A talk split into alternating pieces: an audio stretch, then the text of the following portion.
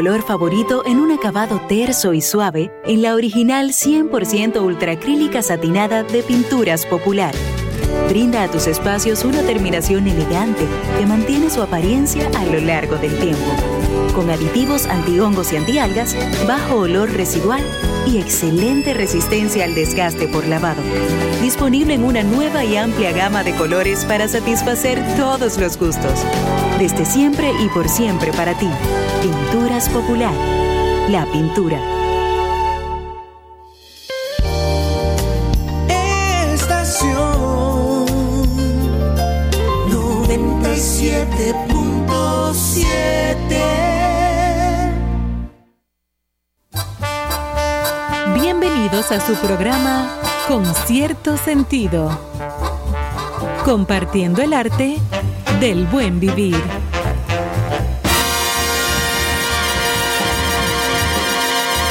Por estación 97.7. Buenas noches, bienvenidos. Caramba. A con, con, cierto sentido. Aquí arrancamos hoy día 25 de noviembre, justo a un mes del día de Navidad. Ah, pero mira qué bien. A un mes del día de Navidad. ¿Y vos, y pagaron hoy? Sí. ¿Tú, eres guardia, guardia? ¿Eh? ¿Tú eres guardia? No, pero me, toca. sí, sí, sí, sí, se manifestaron. Qué bueno. Eh, pero hay muchas manifestaciones en la calle, señores. Todos los centros comerciales, cuando yo venía de camino para acá, para la emisora, todos están abarrotados, la calle, la gente vuelta loca tirada a la calle del medio, como dicen por ahí. ¿Y es que están regalando algo? No, acuérdate que estamos en noche de acción de gracias. Eh, para aquellos que lo celebran, hay muchísimas personas que celebran el día de hoy con cenas y todo, pero está lo del Black Friday que ya la gente está cobrada y es fin de semana de Black Friday. O sea, todos los centros comerciales están abarrotados hasta este momento. Así por lo que nosotros pudimos ver y o u observar. Quiero comprar una nevera. Cómprala. Me parece bien, a usted caro. Usted sabe que usted hablando ahora de nevera, quisiera yo interpelarlo y que usted me diga qué cosas no faltan en su nevera. ¿Qué nos falta? Bueno, realmente yo no soy una persona muy dada a atiborrar mi icebox. Oh. Vayas. I'm sorry. Yo lo que Yeah. tengo siempre es muchas frutas, queso, eh, Buñuelos. jamón de pavo, buñuelos que me encantan. Para tosigar. Una buena jarra de agua, jugo. Esa- sí, sí. Ese tipo de cosas. Té verde. Sí, sí, exactamente. Pero no soy una persona dada a meter muchas cosas No, raras. lo que vivimos eh, solito y tenemos. no, uno no puede llenar una nevera de muchas cosas porque uno no, se lo puede comer todo el día entero. Exacto. Es imposible. Pero ustedes no oyeron la pregunta. ¿Qué, qué cosas no faltan? Claro, yo no hablé de llenar nada. Agua. Agua no falta en mi casa. Ah, es verdad. Por favor. yo- En mi casa no puede faltar ni agua ni yogur. Ah, mira qué bien. Eso tú sabes que regula la flora intestinal. Sí, A propósito, precisamente. No, no me No, digan y, nada. y también decir que el agua de coco es muy buena. El agua de coco Sí. es muy buena para... eh, Es un diurético natural. Exacto, y controlar las bacterias de ese tracto, tracto digestivo. Sí, Ah, el mira, yo no sabía que sí, tenía el se recomienda mucho. El agua de coco es muy buena. Pues ya lo sé. El coco subió hace unos días, creo que están, en vez de 50 tamboras que costaba un coco, hace un mes, ahora 50 subió pesos un coco. ahí a 60 tamboras. Virgen de la ¿Y ¿Cómo te asume que el término tambora tiene que ver con peso? Porque aquí todo el peso de tolete, el peso de canoa. Ah, el- Lágrimas. lágrimas. ¿Cuántos candelas. nombres no tiene el peso Te dominicano? entiendo, te ¿Cuál, entiendo. cuál- de, de todos estos nombres, cuál es que más le gusta a usted para referirse al peso? Papeleta. Bueno, usted sabe que si hablamos de término práctico económico, la papeleta pudiera Ah, ser. Pero si queremos identificar o que nos identifiquen con la fuerza viril, el tolete es fundamental. También. Señores, También. buenas noches. Tabla. Bienvenidos Duartes. a su casa. Ay, Johanna, te hemos sacado No, no, pero que quiero darle la bienvenida y la agradecer. A propósito de Acción de Gracias, Sí. no, lo tenía bien pendiente para no dejarlo. Eh, no, esto es normal, este trío se va, se monta en un tren y pierde el juicio, Nosotros la ruta, eh, vuelve y retoma. Pero eso es lo chévere. Así es. Eh, a propósito de acción de gracias y de que ciertas personas que no están en consumir y gastar, eh, había como unas vibras de agradecimiento en el ambiente. Eh, que es lo bonito de tradiciones como esa, que Claro. se- tú te puedes montar en la ola de agradecer y eso es positivo. Darle las gracias a nuestros amigos de Besos y Abrazos que siempre nos eh, despiden su programa recordando nuestra programación, el Eso contenido que tenemos, que nos deja su audiencia heredada. De verdad que agradecerle a, A Raquelita a José Guerrero, sí, por Todo el equipo. Estamos hablando de dos personas que aparte de la instrucción que tienen, el conocimiento de la buena música y de la cultura, son excelentes seres humanos. Sí, Maravillosos. y nos dejan la cabina llena de, de buena energía y igualmente cada noche recuerdan eh, que nosotros estamos Seguimos. detrás y seguimos No, para que y- esa y aquí en estación se 97.7 mantenga. es una familia. Eso es así. Y agradecerle a usted que nos está escuchando, que ya es parte de la familia de Concierto Sentido, a todos los que están en sintonía. Claro. Eh, Y que está en la lista que don Néstor va, ya lleva como, ¿cuántas páginas? Eso va creciendo, tenemos un libro. ya llevo 15. 15. Claro. Él, él va a hacer un pequeño Larus. Exacto. 15 hojas Lo voy a encuadernar. Sí. Eh, Claro, eso Mensual, tú ves, porque tenemos que llevar récord mensual. Claro, y procura estar en esa lista porque tenemos que agradecer en el aire que nosotros estamos aquí debutando nuestras No, eh, gorritas, No, las gorritas ah, de concierto claro. sentido. Ah, va- vamos a hacer una selección especial tipo rifa Así que si usted con no algunos pertenece- seguidores. Exacto. Escriban, sigan escribiendo en las redes porque esta gorra eh, tiene un, Oh, pero mira el vamos a decirlo como Mira el de profesor. manera novedosa, tiene un flow particular. Pero chulas, chulas, muy chulitas, de verdad. Mira bueno, el- ya subiré yo a mis redes también Las la- fotos. las fotos eh, mía y de Johanna, nosotras dos posando con nuestras gorras. Claro, Excelente. Para, que usted Muy procure chulo. estar en la listita. Sí, también. Miren, ah, ah, tú ibas a sí, decir no, algo. no, lo absoluto. A propósito de que hoy es día de acción de gracias, buen provecho y feliz eh, eh, noche a aquellos que van a, a disfrutar en familia y a celebrarlo. Ay, sí. Y aparte de que se está comenzando a vender mucho eh, ya en las tiendas por el asunto del Black Friday, es un día muy, muy, muy importante para todos nosotros, nosotras sobre todo las mujeres. Y digo también para los hombres, porque hoy, eh, a propósito de hoy, en nuestro país se conmemora el Día de la No Violencia contra la Mujer. Eso. A propósito de nuestras mariposas, las hermanas Mirabal, asesinadas a palos vilmente en el régimen del tirano, del sátrapa eh, Trujillo, Rafael Leonidas Trujillo Molina. Y eso fue lo que desató, o sea, la gota que rebosó la copa para, para ponerle fin a, a la vida de ese señor, si se le puede decir señor, eh, y que desató también ya como la, la desesperación, no solamente en la República Dominicana, sino también a nivel internacional. Sí, la comunidad internacional. Porque que ya la comunidad internacional estaba al, al garete con este, con este asesino como, como presidente de la República Dominicana. Porque así mismo lo digo. Yo, yo particularmente lo digo como Ivonne Veras, no de parte también del programa, sino yo responsablemente. Eh, en mi familia hubo mucho sufrimiento, hubo torturas, hubo, hubo eh, eh, mucho dolor eh, y hubo casi pérdidas de vida. Incluso yo quizás no hubiera podido estar viva, porque mi padre fue torturado y apresado, y estuvo en la 40 asesinado, em, eh, torturado por el, de manos del mismo Johnny Aves eh, y mi tío Freddy también, porque eran parte del movimiento 14 de junio. Los apresaron y no los mataron porque mi tío abuelo, el cardenal Octavio Antonio Veras, era el obispo en ese momento y los exiliaron para Colombia. Se salvaron en tablita china, como diría yo.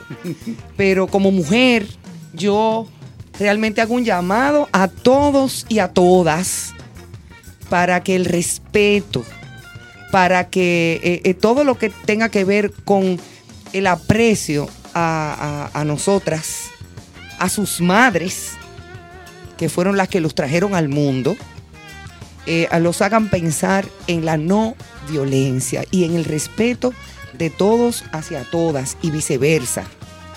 Esta es una conmemoración importante por ese día y por nuestras em, heroínas, si se le puede decir que lo fueron, Patria, Minerva y María Teresa Mirabal. Pero cada día habemos, y me incluyo, muchas heroínas que necesitamos, exigimos y merecemos todo el respeto y el amor que también sabemos brindar. Y eso es lo que esperamos con la conmemoración, no solamente el día de hoy, sino todos los días del mundo.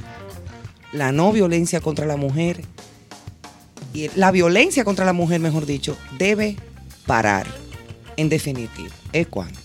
Es así.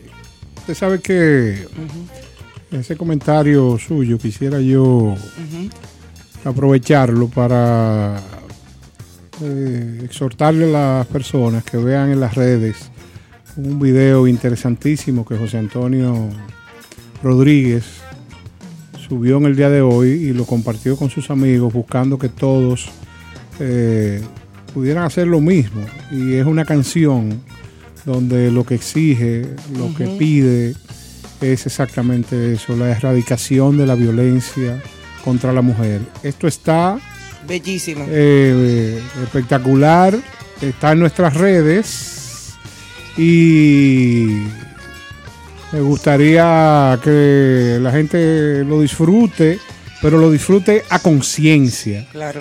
O sea, antes de que yo no me quiero eh, referir a los géneros, porque yo sé que es la violencia contra la mujer, pero yo creo que debe ser la violencia entre los seres humanos. Exacto. O sea, que no haya una condición ni, ni un sector, no, no, esto es que la gente entienda que la violencia no es la vía para cerrar ningún capítulo, pues, para eliminar un conflicto que haya entre, entre personas, sino todo lo contrario. Y entre los seres vivientes, porque también se ve el tema con los animales, se ve el tema con, con la naturaleza, que muchas veces los seres humanos quieren destruir lo que existe de manera natural. Así es, por eso hablé de la palabra respeto. Es así, yo creo que el respeto es fundamental. Eh, y yo escribía hoy en, en mi Instagram eh, y hablaba de dos cosas fundamentales. Una era por el día que se celebra hoy en el término, vamos a decir, social, que es el agradecimiento. Yo creo que el agradecimiento debe ser diario.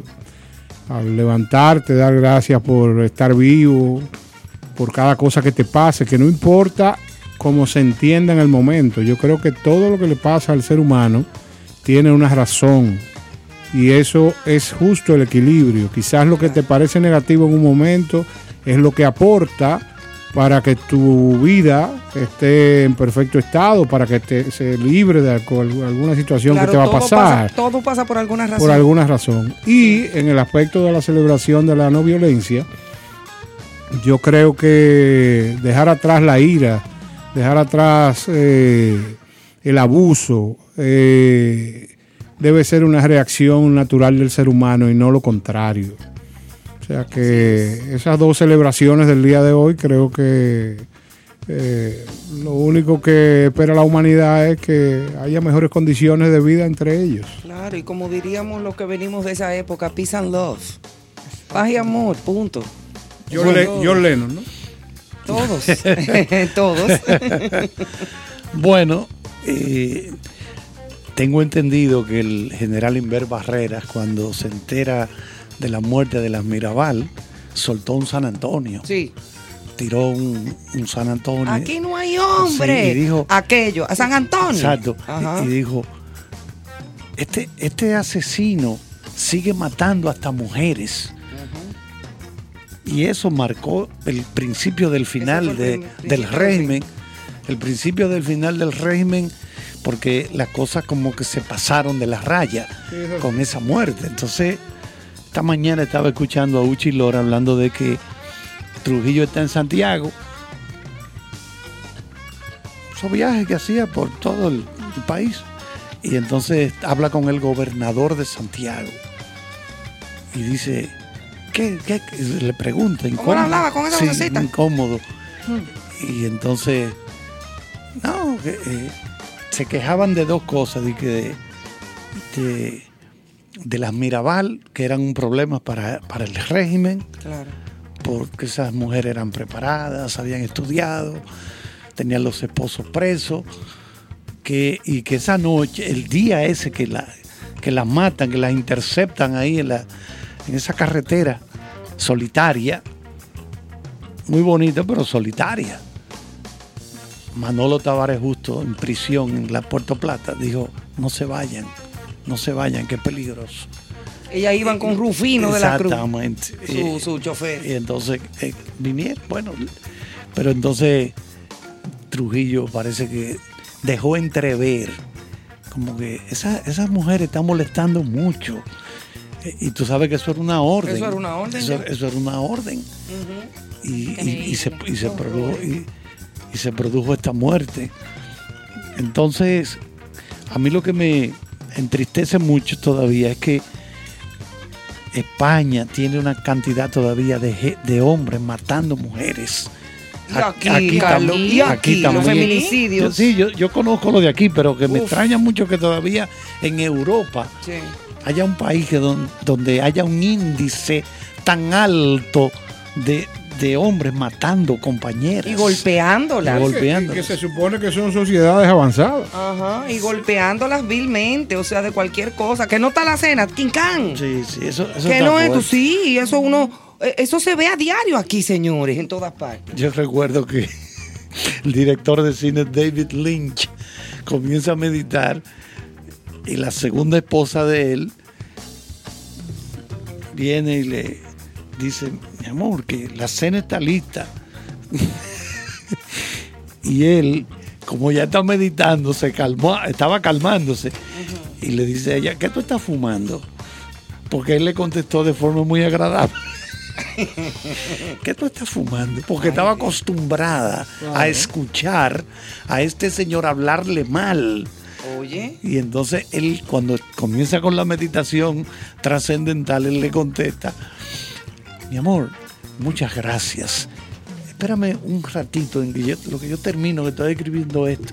Y ella se quedó asombrada, porque estaba acostumbrada a que él le, tire- le soltara una paila, cualquier cosa. ah, pero ven acá, por- peor ella que cogió esa ¿Qué costumbre. es lo que tú estás fumando? Le pregunta a ella. Una meditación. Tú sabes que en esa misma línea, por eso nuestra capsulita de Viviendo en Valores en la noche de hoy, que ya, nos, ya es costumbre para abrir nuestro programa, eh, era, eh, hace referencia justamente a, a lo que ustedes comentaban y es practiquemos la tolerancia. La tolerancia es un compromiso diario, como bien decía don Néstor, de, de todos los seres humanos, no es solo la violencia a la mujer, porque hay también violencia a hombres que no necesariamente se hace tan pública, eh, a los animales, pero que practiquemos la tolerancia, que es un compromiso diario para unir la humanidad eh, alrededor de intereses comunes. La tolerancia es la base para ser mejores ciudadanos, para tener una sociedad que profese, pero que también practique la paz. Entonces, la tolerancia es, eh, es ese valor moral que se aprende, porque hay que aprenderlo, no es, una- Obvio. no es nuestra naturaleza exacta, todo a veces nos salimos de, ¿verdad? de casillas, cosas que nos provocan, pero practicar la tolerancia para que pueda desarrollarse en nosotros, pueda empezar a salir, se perfeccione y entonces podamos aceptar a los, a los demás, eh, también autocontrolarnos, regularnos, hay formas, usted no tiene que eh, acudir directamente a la violencia. Y tú sabes que hay sitios a donde te, te ponen en un curso para control o para manejo de la ira. Totalmente. Porque hay gente que tienen una ira incontrolable y se les zafa un petillo y comienzan a agredir verbalmente, agredir físicamente a la gente. Incluso eso pasa de padres a hijos también, ¿eh? Totalmente. Hay madres que si no le dan golpe a los hijos no resolvieron el problema, No, según no. ellas. Y que la, o sea, es, es, es muchas cosas la que está pasando. intolerancia provoca violencia, miseria, Sí. exclusión, injusticia, esa discriminación, Eso ma- es. es marginar a las personas que tanto se ve hoy, es falta de tolerancia. Entonces que dentro de los valores que venimos trabajando y compartiendo desde la plataforma de Concierto Sentido, la tolerancia se sume a la canasta. Así es. que ella puede ser eh, un canal ideal para evitar eh, vernos en, en esos actos de violencia. Y más en estos días, como la calle está como está, señores, la gente. sí. Mañana sean puede ponerse bastante activa. Sí, sean un poquito más tolerantes en la calle. Mejor, como decía el profesor, que le pregunten, ¿y qué te fumaste? Ajá, que te procure, digan, procure que "Oh, mejor le pregunten. ¿Y qué fue, muchacho? Pero te tomaste una pastilla para los nervios. Pero ¿Sabes es, que be- tenía- es mejor. Claro, Eso tenía mejor. aquí un pedacito del material que preparó José Antonio Rodríguez para un día como hoy. A ver si se puede colocar en y ponemos un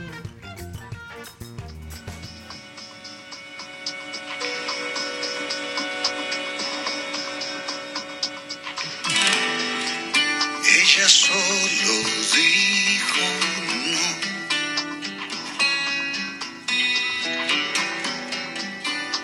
estar sin amar, no al besar sin querer,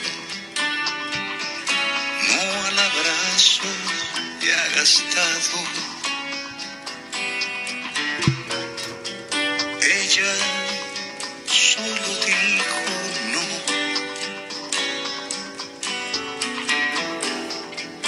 No a miradas repetidas, al perdóname y olvida, al susurro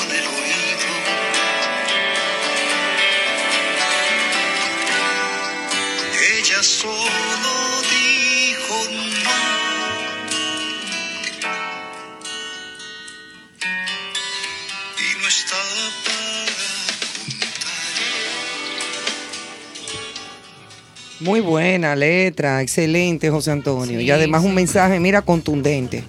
El video es mucho mejor. Sí, Sí. y está colocado, como decía don. Néstor, en, en En las nuestras redes, de redes. Concierto redes, Sentido, sí. para que usted sí. termine de José disfrutar. Antonio es un artista eh, que tiene la sensibilidad activa de manera regular, o sea que no es sorpresa que en situaciones como estas eh, alce su voz en, en provecho de la sociedad. Obvio. O sea que lo felicitamos y esperamos que la gente disfrute de, de esta canción y este Hoy y video. todos los días. Sí, claro. Bueno, antes de arrancar con la música, decirle que vamos a tener informaciones, vamos a hablar de cine, Jueves. vamos a atacar el- el- la historia del cine en Argentina, uno de los primeros países de América Latina donde, don- donde llegó el cine, no solo como vehículo de proyectar películas, sino también como industria de cine, de hacer cine. Entonces vamos a arrancar con la música. ¿Qué tú tienes, Néstor, hoy? Tengo gripe. Pero, ¿y por qué?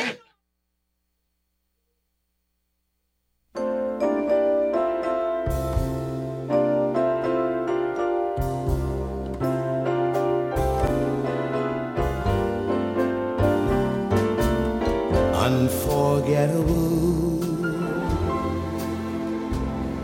That's what you are. unforgettable, though near or far.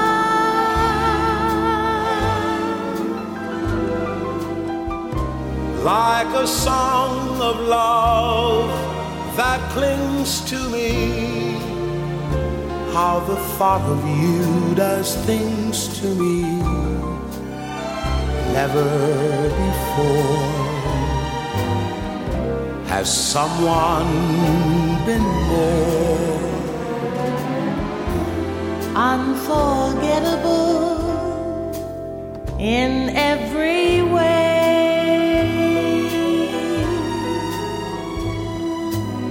and forevermore? That's how you'll stay. that's how you'll stay. That's why, darling, it's incredible that someone so unforgettable Thinks that I am unforgettable too.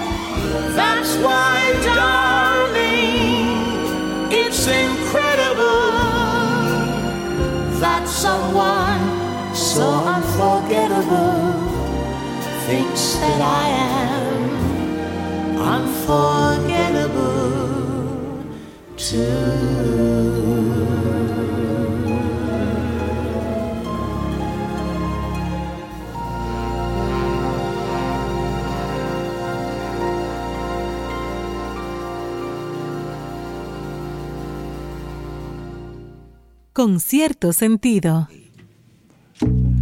Señores, si escuchábamos ese buque insignia de la canción romántica norteamericana, Nat King Cole y su hija, Natalie Cole. Y esta noche, a propósito del Día de Acción de Gracias, vamos a colocar una serie de temas que son muy importantes en una noche como estas, en, en las casas en Norteamérica, donde se disfruta la paz, la unión familiar, eh, sobre todo los sabores maravillosos de eh, que ustedes no saben lo que pasa aquí en esta cabina. Aquí yo estoy hablando de una cosa tan seria y tan motivadora como lo que yo estoy diciendo Las y hay dos caras aquí que me enseñan una foto, entonces desvirtúan la línea que voy con el comentario. Pero son cosas que pasan, vamos a tener que aprender a vivir con esto Tradiciones en la mesa. tradiciones en la mesa, eh, que regularmente es un pavo horneado. Algunas gente lo rellenan, otros no. Está el soufflé de batata. El, el- Es- el pastel de calabazas. exactamente, que es auyama aquí, porque calabaza Sí, no. porque- y, y el pavo viene con un gravy, Exacto. con una. Siempre una recuerdo el cuento de los pavos Ranger. Sí, los pavos del Ranger. amigo del mío, amigo del supermercado. claro. Ajá. Y lo, lo que oyeron ahorita eh, fue una chanza, pero que de eso vivimos, porque recuerdo un amigo que esta tarde me recordó que si uno no le imprime a la vida las formas para sonreír, eh, regularmente una enfermedad o las enfermedades pueden afectar tu, tu tino y tu condición. O sea que nosotros aquí lo que tratamos es de que ustedes sonrían, de que ustedes se sientan bien. Claro. Y como la música es el ingrediente perfecto para disfrutar la vida, aquí lo voy a dejar con un gran amigo que es Stevie Wonder, con una gran canción. Y después ustedes me dicen y comenten en la radio qué le parece este gran tema de Stevie Wonder.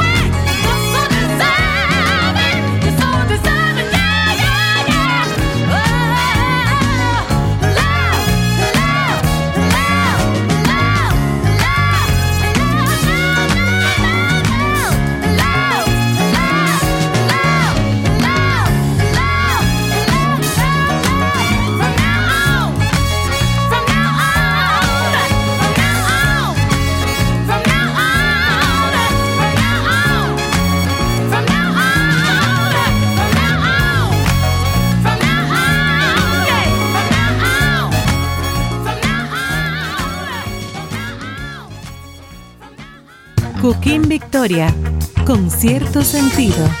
Muchísimas felicidades a mis amigos de Concierto Sentido. Gracias por compartir el arte del buen vivir. Enhorabuena, ya nos vemos. Hello, hello, hello, hello. Un abrazo bien fuerte a todos mis amigos de Concierto Sentido. Gracias por compartir el buen vivir y la buena música. Chichi Peralta les quiere un saludo a todos sus seguidores y enhorabuena, eso va a ser un éxito. Dios le bendiga. Con cierto sentido. Estás escuchando Con cierto sentido. Bueno, y estamos aquí como cada jueves en el séptimo arte, donde el cine se apodera de concierto sentido. Y el profesor Charles está en sus aguas. Eso sí es verdad, eso sí es verdad que estamos... El día de Ivonne, el día de Ivonne los miércoles gastronomía, pero el profesor los jueves. ¿Qué va? Yo, yo morí por la boca. Va- vamos a seguir para que Yo no- morí.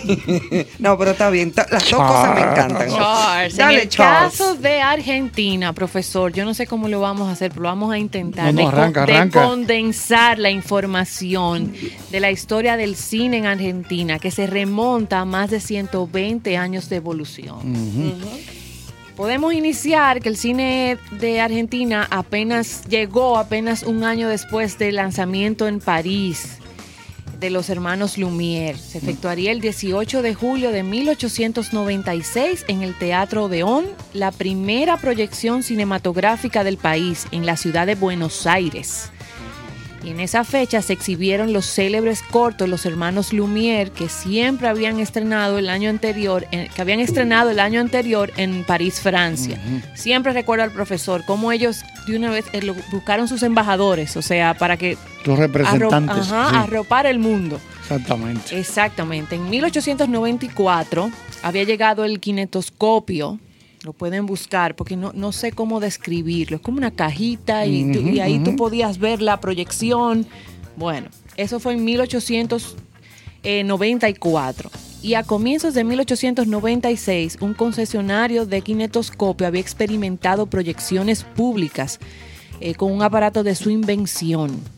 En 1897 comenzó la importación de cámaras francesas y un francés residente en Argentina, Eugene Pai, Pi. Pi, Pi. se convirtió en el primer realizador y camarógrafo con el corto La bandera argentina. En 1898, filmando sus propias operaciones quirúrgicas, o sea, las cirugías que hacía, sus operaciones, el doctor Alejandro Posadas inició el cine quirúrgico. Mira qué interesante. Y en 1900 aparecieron las primeras salas ya, eh, salas de cine, o sea, que eran dedicadas para las proyecciones y los primeros noticieros. Wow, qué interesante. O sea, que inicia con, con filmaciones de cirugías. Qué, qué curioso, exacto, qué cosa. Bueno, entonces decir, en esos años, ya hablamos de inicios del siglo XX, 1900, hay que destacar que se, vamos a recordar que el cine sonoro llega en el 1927 con la canción de eh, la película de Jazz Singer, el cantor de jazz. Entonces allá en Argentina, como es natural, el cine se desarrolla entre cine mudo, cine sonoro. La primera película netamente argentina que tuvo alguna repercusión fue Nobleza Gaucha, de Humberto Cairo, ya en la línea sentimentalista y costumbrista, que reaparecerá en varios momentos del futuro de la industria. La película costó 25 mil pesos, recaudó medio millón en seis meses. Es decir, fue un escándalo. Le fue bien. Otro inmigrante italiano, Federico Valle, hizo el primer largometraje de dibujos animados en 1916, titulado El Apóstol, que es una sátira política. La primera película argentina con muñequitos. Eh, filma también Una noche de galán en el Colón en el 1919 y poco después, en 1920, el primer noticiario cinematográfico argentino que fue Film Revista Valle. Por aquel entonces, aún dentro de la dispersión industrial del periodo mudo, José Ferreira utilizaba con éxito los temas y las letras del tango. Hizo, por ejemplo, El mundo del arrabal, las historias de amoríos, engaños y desengaños. Pero llega el cine sonoro, ahí inicia lo que se llama la industrialización. Para que tengan una idea, República Dominicana todavía no ha alcanzado ese nivel de industrialización como esos países, que es cuando ya el cine se convierte en algo que genera producción. Aquí se están haciendo, se están estrenando 24 películas por año, es la media, más o menos. 24 películas cada año está haciendo Dominicana. Entonces, en Argentina in- inicia la industrialización, se convierte en una industria donde hay mucha gente que vive de eso ya. Con la llegada del sonoro, que surgió entre el público la exigencia de escuchar su propio acento. Háblate un poquito como lo argentino ahí. ¿Y por qué quieres que lo haga? ¿Qué quieres que te diga? Ahí se le decían el gallo. ¿Qué querés que te diga? Tienes, tienes. Sí, porque esa película llegaba. Apelo a la no violencia. La película Eh, llegaba, sí. la película llegaban desde Hollywood, desde Francia, pero entonces ellos querían oírla con su, propio acento. acento. ¿Cómo era claro? Pero, ¿qué pasa, che? Entonces, en Boluda. aquella ¿Eres época, uruguaya o argentina? no, soy argentina. en aquella época, el tango, el tango ahí alcanzó un gran auge. En aquel momento, la música popular de mayor impacto mundial, que se asumía como algo propio, incluso en países tan distantes como Unión Soviética o Finlandia, y era capaz de generar producciones estadounidenses eh, sobre el cantante argentino Carlos Gardel. Fue entonces cuando se advirtió que el cine podía ser un medio para dirigir la mentalidad de la masa, eso es muy importante, y para ordenar el pensamiento del individuo cautivo en una sala con el fin de orientarlo en una dirección de carácter masivo.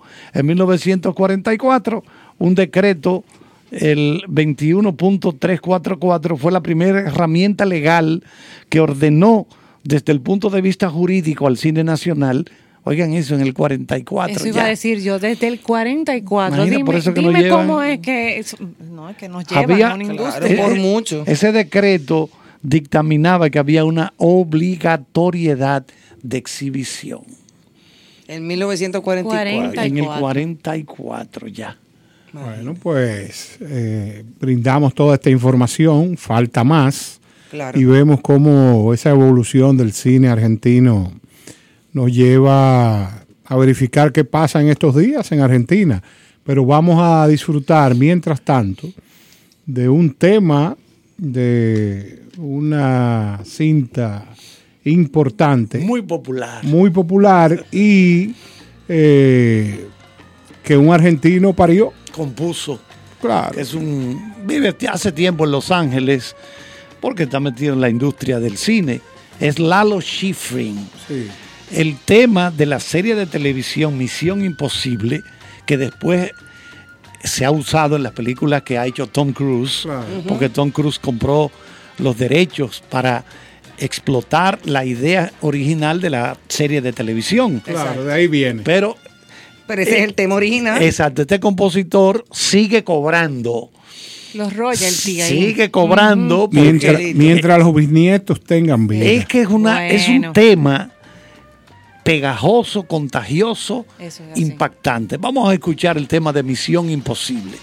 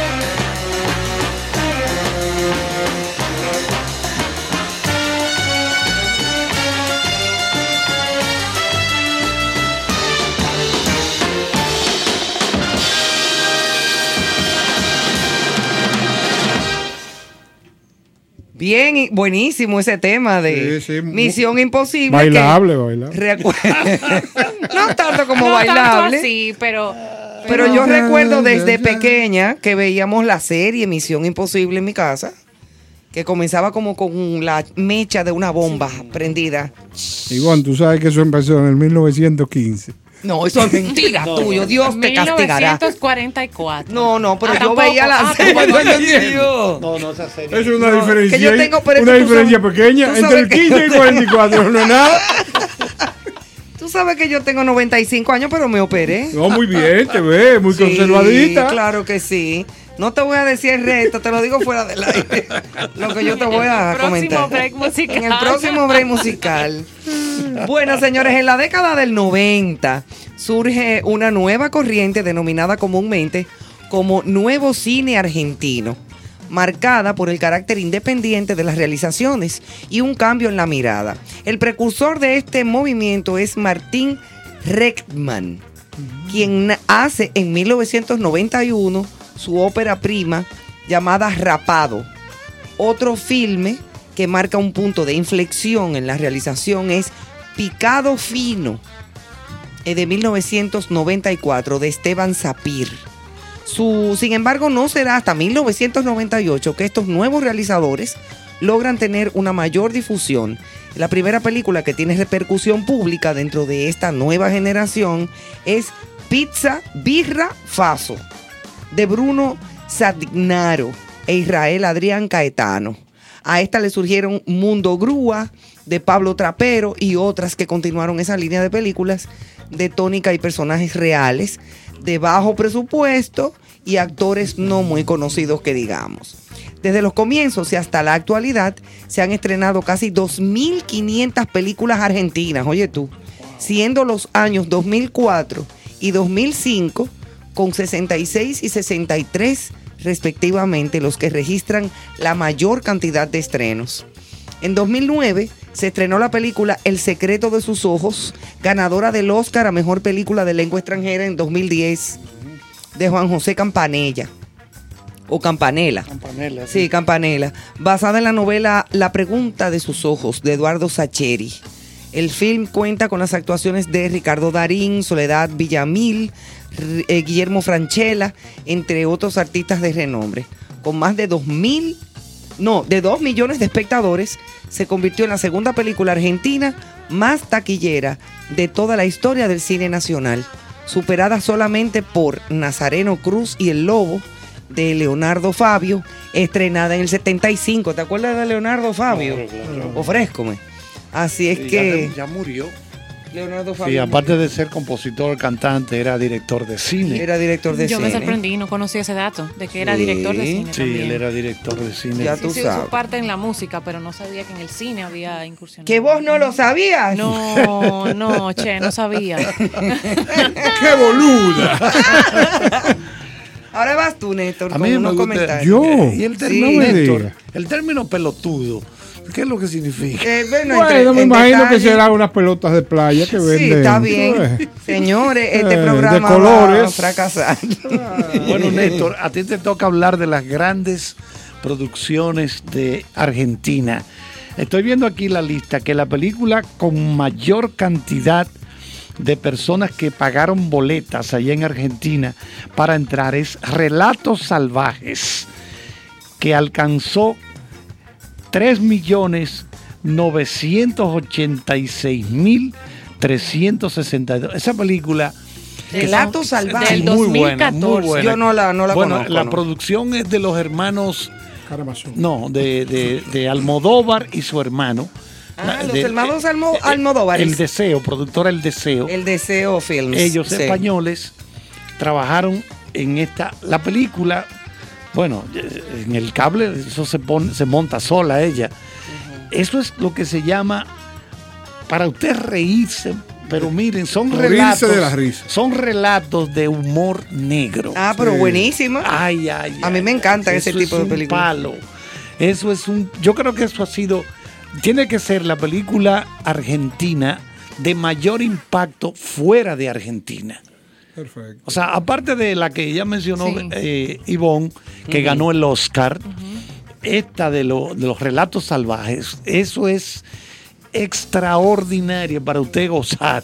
¿no? Sí, porque un humor negro bien llevado. Ay, Excelente. ay. Es excelente. No hay nada como eso. Exacto. No, buenísimo, no. es buenísimo.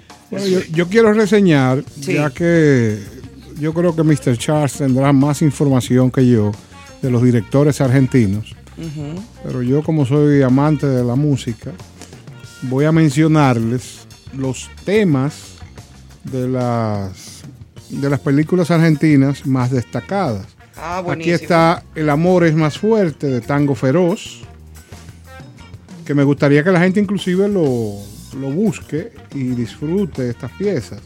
El amor es más fuerte es la primera canción de la banda sonora de la película Tango Feroz del 1993 sobre la vida de Tanguito.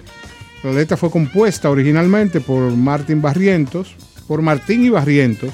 Sin embargo, en el fin es, interpretado por Ulises Burton, Butrón, como la voz de Tanguito, suplantando al actor Fernán Mirás.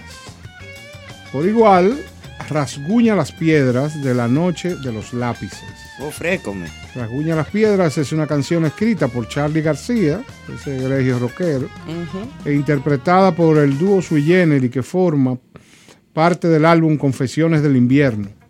Se la incluyó en la película La Noche de los Lápices, film que cuenta la historia real de siete adolescentes de la ciudad de Plata, la ciudad de La Plata, que fueron secuestrados, torturados y asesinados por reclamar el boleto estudiantil durante los primeros meses de la dictadura militar argentina iniciada en 1976. Wow, tiene que ser muy fuerte esa película. Pero sumamente. Me imagino, digo, por el Sí, tema, el ¿no? tema. Sí. Sí. Por igual tenemos al otro lado del río, de Diarios de Motocicleta. Ay, sí, muy bonita. Esta canción eh, de la película protagoni- protagonizada por Gael García Gael Bernal García, Me encantó esa película. Sí, de y esa, de Rodríguez esa- de la Serna Sí. sobre la vida del Che Guevara y su viaje por América Latina fue interpretado y compuesto por el uruguayo Jorge Drexler. Maestro Jorge. Sí. Y Gael García, que es excelente En su actor. motorcito. Tan lindo, sí. un muñeco. Ven acá, hay que ser. Vamos a seguir degenerando la sociedad. Olé. Fue la primera canción de una película cantada en castellano, nominada y premiada en la ceremonia de los Oscars en el 2005 como mejor tema original. Para seguir con esta lista, que sí, que sí, un argentino en Nueva York. Imposible olvidarnos de este tema tan eh, pegajoso, eh, interpretado por Natalia Oreiro, para la película Un argentino en Nueva York, en la que comparte protagonismo con Guillermo Franchella. Y para finalizar, en el país de No Me Acuerdo, la historia oficial. La, la premiada película La historia oficial cuenta la historia de una familia en el ocaso de la dictadura militar. Una profesora comienza a preguntarse quiénes son los verdaderos padres de su hija Wow. adoptada años antes por su marido de una manera sospechosa. Creo que Norma Leandro fue la protagonista de esa película En histórica. el país de No Me Acuerdo es una canción de María Elena Walsh que se incluye al final de la película y tiene íntima relación con los hechos ocurridos durante el régimen militar. Señores, miren, miren cómo eh, en países como Argentina, como Chile, esta, la sociedad y la vida eh, tiene una incidencia muy fuerte lo que pasó con las dictaduras militares. ¿eh? Sí, y además, tú sabes lo interesante de todo eso, que documentan a través de la cinematografía La historia. la historia de su país. Que eso se pudiera hacer aquí. Oh, pero claro. De hacer, eh, eh, la- la- contarle la historia de nuestro país de una manera más eh, interesante, incluso a nuestra juventud. Claro.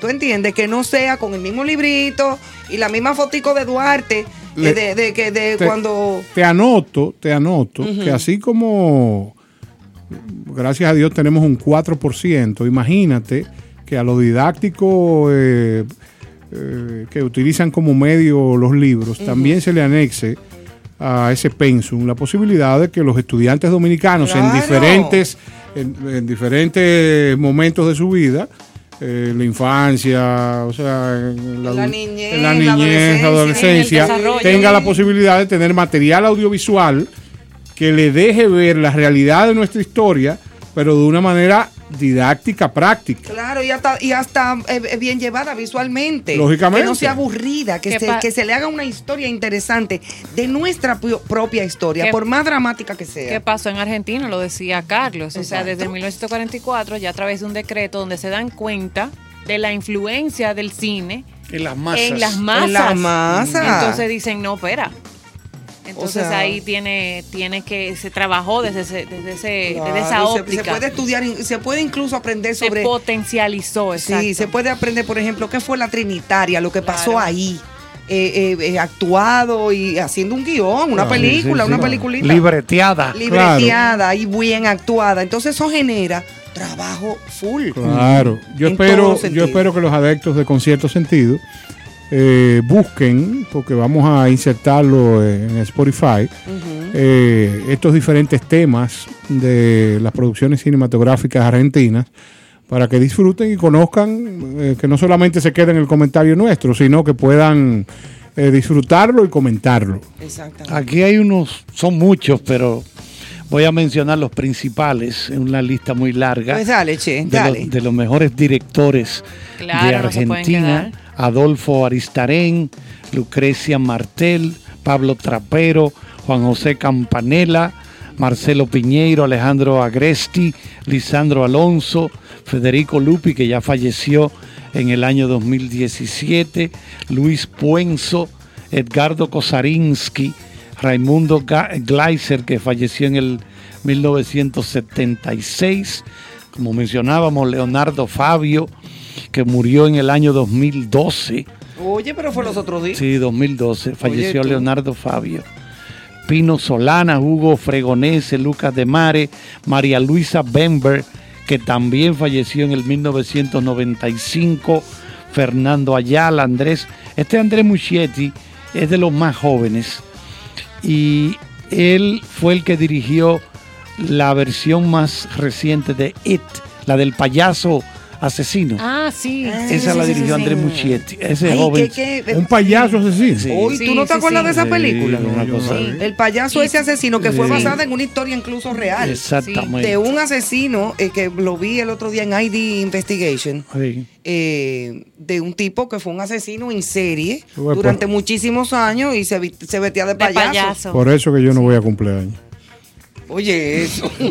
Cualquiera le da. Hay muchos, Carlos Hugo Christensen, Tristan Bauer, eh, hay muchísimos directores, porque recuerden que el cine argentino tiene más de 100, casi 130 Más de años. 120 años de historia, Entonces, claro. Marcos Berger, Armando Bo, Juan José Yusí, Emilia Saleni, que falleció en el 78. Yo estoy mencionando de la lista lo- los, principales, ¿verdad? Porque es que son, son muchos, muchos directores de cine que han brillado en, en- en el. De los de los principales, Juan Cabral, Israel Adrián Caetano, Enrique Caén Salaberry, Humberto Cairo, Eduardo Calcaño, Juan José Campanella, José Celestino Campuzano, son los principales directores de cine de Argentina. ¿Te- te- ¿Tienes el dato de cuáles de ellos han participado y posiblemente ganado Oscars?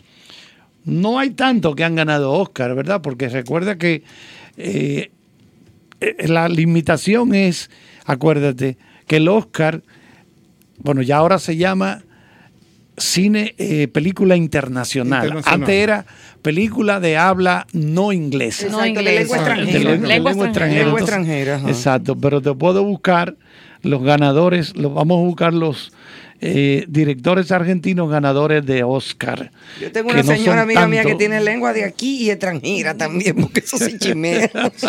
Y viperina. y viperina. A mí me llama mucho la atención que con cien- más de 120 años de historia en el cine argentino, eh, con tú, eh, buscas eh, para tener esos, eh, esos listados de las mejores películas, eh, directores y todo, todavía eh, hoy en primero, en segundo lugar, en el quinto lugar, te presentan películas de 1985 que se mantienen ahí con, sí. con su importancia, o sea, Es que con lo su bueno relevancia bueno. en, el, en el ranking. Por ejemplo, en las 80 mejores películas del cine argentino está El secreto de sus ojos, está Zama, que es con Z, Zama, La historia oficial, y esa es, esa que está en el número 3, es de 1985.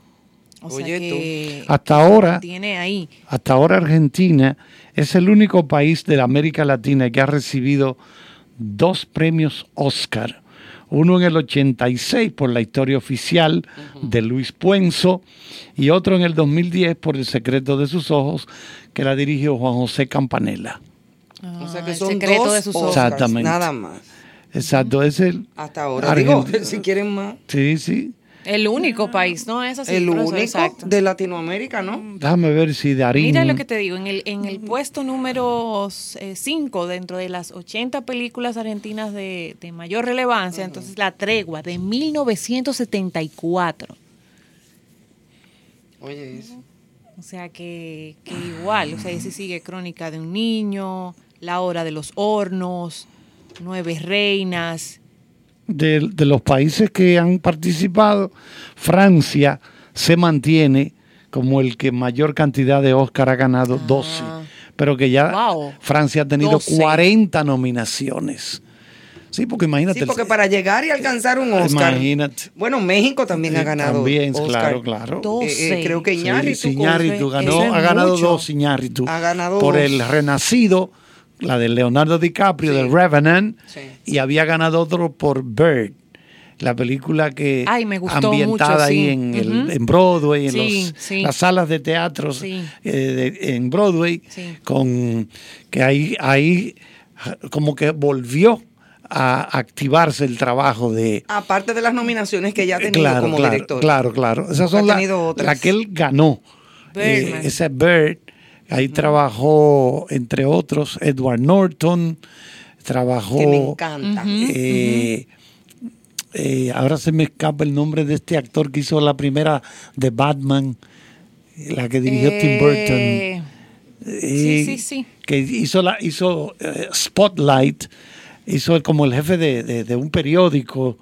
eh, eh, el, Reagan. no. No, eh, No, Reagan fue presidente. Sí. no, no, no, no, no, no el presidente. Vamos a buscarlo, Ah. porque esa película que la dirigió Iñárritu, En lo que tú buscas, Carlos, yo quisiera hacerte una pregunta técnica. algo antitetánica. No necesariamente, porque no, no ha Michael Keaton. Michael, Michael Keaton. Keaton. Michael sí. Keaton. Michael Ah. Keaton. Sí. Eh, Manuel, pero colabora. Ah, no, pero mira que No, que bien. aquí estos Con, señores. con lo que ha pasado, vamos a hablar de evolución del cine dominicano. ¿En qué época crees tú que la República Dominicana tendrá acceso eh, a participar, a ser nominado, a ser reconocido, por lo menos estar en la lista de los premios Oscar? Bueno, eh, es muy difícil uno establecer eso. Puede ser el año que viene, porque está surgiendo una serie de directores jóvenes aquí que están haciendo trabajo de calidad. El cine dominicano ahora creo que se presenta Rafaela en la India. Sí, lo comentamos ayer. Exacto. sí. Eh, también eh, estuvo, fue premiado en Roma, otra película, que voy a buscar el título ahora, que es de eh, dos cineastas que son pareja en la vida real, es la historia que trata, ¿verdad? Claro. y, y ti- y tienen ese desarrollo ahí, pero eso, eso es muy difícil de establecer, porque repito, puede venir ahora mismo, el año próximo o dentro de 10 años. ¿Y Carpintero se acercó? Carpenter, bueno, todavía no hemos tenido, todavía no hemos tenido ninguna nominación, no hemos hecho el corte, porque recuerden que cada país envía Claro. sus candidatos. Entonces, allá en la Academia de Hollywood se hace una depuración y quedan las finalistas. Las finalistas quedan. Entonces, esa, esa depuración República Dominicana nunca ha hecho el corte, no ha podido hacer el corte. O sea, no hemos estado en las, en las que nominadas al Oscar a Mejor Película Internacional, Noruega, tal cosa, Jamaica, tal. Nu- nunca hemos hecho eso. no hemos llegado hasta ahí. No, Como por no, ejemplo no, en no. Miss Universo, No, que no. sí, y que incluso ya ganó una. Exactamente. Sí, sí, claro. Que Pero- sí, sí hemos llegado a finalistas No, y, y- cosas. y, Digo, eh, me fui de un extremo al claro. otro, porque Miss- nada que ver. Miss pero Universo, los Grammy, o sea, los dominicanos están presentes en todo, En todo. menos en los No, no, Todavía en oye, los pero es que, es que es duro exigirle Bueno, a un país que está, es, el cine todavía es Sí, incipiente. incierne. Eh, está comenzando, exigirle ahora mismo, ¡pran! Como que hagamos el corte en eso. No es fácil, no, no es fácil, porque tú estás compitiendo con tantos países europeos, República Checa, Francia, Alemania. Totalmente La India. que- que- industrias. que- esa- la- que- La que India está envían- haciendo muchas Que cosas. envían sus mejores trabajos. Ellos envían sus mejores. Imagínate, nosotros no podemos fajarnos contra Francia. No, imposible. el- apertura de los hemisferios costillales. Ay, o sea, se le abre el pecho. Exactamente. Traducción. Y que- y que- y que- Cierto movimiento en las áreas pectorales. Claro, Ya. y que permite que veamos de cerca el desenlace del diástole y sístole. Exactamente. Bueno, pues nada, Johanna, yo, Ya, tú y yo creo que ¿cómo debemos recoger. Yo sí. En Manuel Sierra. Eh, déjame eh, otra puntualización, señores, dentro del cine dominicano. ¿Qué pasa cuando una película sale de los cines y no se exhibe más en ningún sitio? Yo creo que ah, No, debe de se existir. archiva, se archiva. No, pero debe de existir una plataforma donde si Ah, yo, pero claro que por ejemplo, sí. yo no he visto, no he tenido la oportunidad de ver la película de, Pero existe. de mis 500 locos. Pero hay, no sí. es peli, pelidom, ¿no Sí, es? Pelidom, Perdón, no sé si... que- que la organizó no, ah, Alfonso Rodríguez. claro. No, no, Pelidom. pero, Hay pero, una plataforma, esa pero es. me parece, me parece que no todas las películas están, porque no todos los productores. sí. Sí. Sí. Creo que, bueno, Ah. si no están todas, están casi todas. Prácticamente Ah, pues todas. voy a Esa es la buscarlo. plataforma. Pelidom. No, yo soy, yo soy miembro de. Pelidón desde que inició. Esa es. sí. Pelidom.com. Exacto. Tú te- llamas Alfonso y le dices, aló. Sí. Alfonso está ahora en, es cónsul en Los, Los Ángeles. En Los Ángeles, Ángeles, sí. En Los Ángeles, me imagino que lo enviaron para allá para que él haga contactos importantes para traer producciones norteamericanas, principalmente esas producciones norteamericanas que se hagan aquí, como está ocurriendo. Ahora mismo están filmando dos producciones importantes. Una de Netflix, está David Fincher, Sí, está que es un director conocido, anda por aquí. Claro. Creo que filmaron. Él me llamó ayer. Sí, creo que filmaron ahí en, en Los Alcarrizos y después como que iban a cerrar otra área. Bueno, el Yo asunto- quedé de llevarle unos pasteles de Bueno, el cine, claro. el cine aquí en pandemia no se detuvo. No, O no, sea, no, no, no. no Eso por detuvo. suerte, por, Por suerte. suerte. Entonces él está haciendo ese trabajo allá básicamente de como un enlace, un embajador de nosotros para que la industria del cine de Estados Excelente, Unidos arranque excelente. para acá. Una muy buena decisión del gobierno. claro, ahora mismo hay muchísimas producciones simultáneas. Yo entro siempre a la página de la DG Cine, la dirección de sí. cine, para ver qué es lo que se está haciendo. Es que, en definitiva, me- eh, yo creo que el cuerpo consular dominicano y las embajadas, los embajadores, tienen que ser gente proactiva que provoque nuevas relaciones y relaciones fructíferas entre los países. O sea, no, no puede ser que José Pérez, porque levantó una bandera o dio unos cuartos, no, no, no, no. Y mira yo que- creo que se, se está logrando, porque Sí, creo sí, que sí. el listado de de embajadores y cónsules en este gobierno, creo que se, se ha colocado con, con esa visión. Y eso hay que protegerlo porque hay mucha gente de República Dominicana que se gana su dinero en esas producciones que vienen a ser Bueno, esas la pa- la productoras pandemia, internacionales. Oh, pero durante la pandemia salvó muchas vidas. Por Mira, sonidistas, luminotécnicos, Sí, gente sí, de alimentos y bebidas. Muchos técnicos del mundo del entretenimiento, del Sí. espectáculo, migraron al, a la industria del cine acá, de esas producciones que llegaron en pandemia. Y, Sí, y sí, gracias sí, a sí. eso... eh, Vestuaristas, sí, sí, sí. maquilladores, Sí, eh, sí, cantidad sí. de gente que tiene que trabajar en el crew. obligatoriamente, o sea, que es una plataforma que genera cantidad de trabajo. Sí, señor. Y eso es buenísimo. Yo por eso defendemos siempre la ley de cine. Hay que, hay Hay defender esa ley de cuidarla, cine sí. porque Sí. esas producciones vienen incentivadas por las facilidades que ofrece la ley de cine. Por ejemplo, para que tengan una idea, en Alemania hay una ley de cine que cuando comenzó exigía que la producción era tendría que ser netamente alemana, Alemana. y ya no es así. Ya, por ejemplo, puede haber una producción de República Dominicana allá en Alemania, por ejemplo, pero si hay uno de los productores es alemán, ya se beneficia esa producción si se hace allá en Alemania. Sí, sí. Claro. Hay, hay que defender esa, Esa, esa ley, buena sí, iniciativa y esa creo que ley. sí, yo creo que Definitivamente. Bueno. Señores, pues Seguimos con música. seguimos con música. Y y yo recuerdo que en un momento Carlos trabajaba las relaciones públicas de Billy Joel. Ajá. Sí, y él me regaló un disco en ese momento, gran, amigo, gran claro. amigo nuestro. Y los vamos a dejar con esta pieza insigne, Just The the Way You Are. Ay, qué lindo.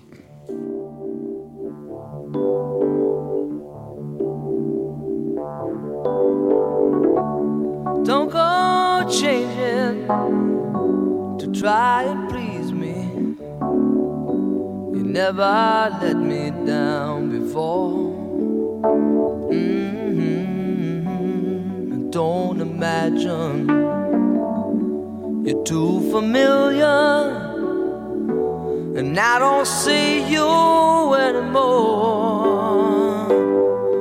I would not leave you in times of trouble. We never could have come this far. Mhm. I took the good times, I'll take the bad times. Take you just the way you are.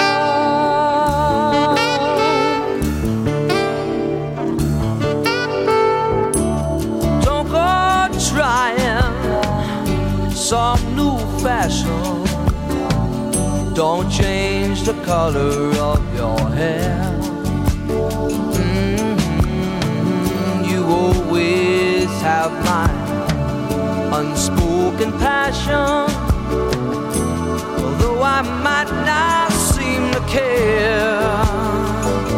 I don't want clever conversation. Never want to work that hard. Mhm.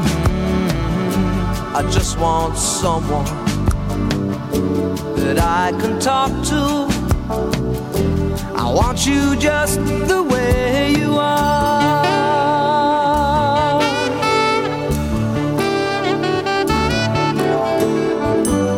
Need to know that you will always be the same old someone that I knew.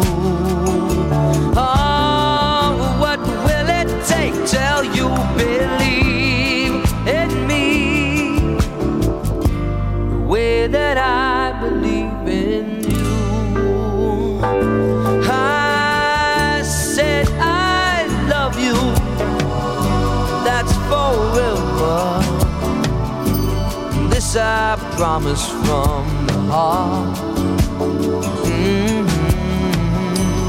I couldn't love you any better. I love you just the way you are.